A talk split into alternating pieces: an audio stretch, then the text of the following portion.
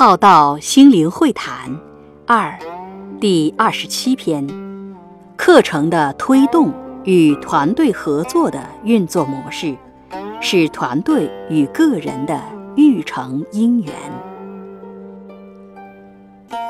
课程的推动与团队合作的运作模式，是团队与个人的育成因缘。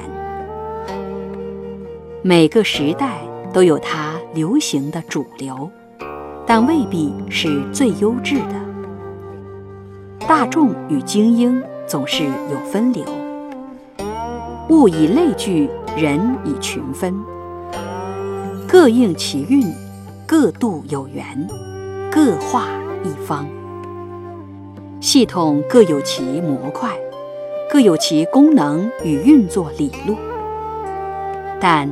人与自然都是活的有机体，本应该与时俱进，自然演化。道法自然，宇宙自然是无言法身，是无字真经。经典是圣人仰观俯察所言的道理，是有字道理。真经。不在言语文字中。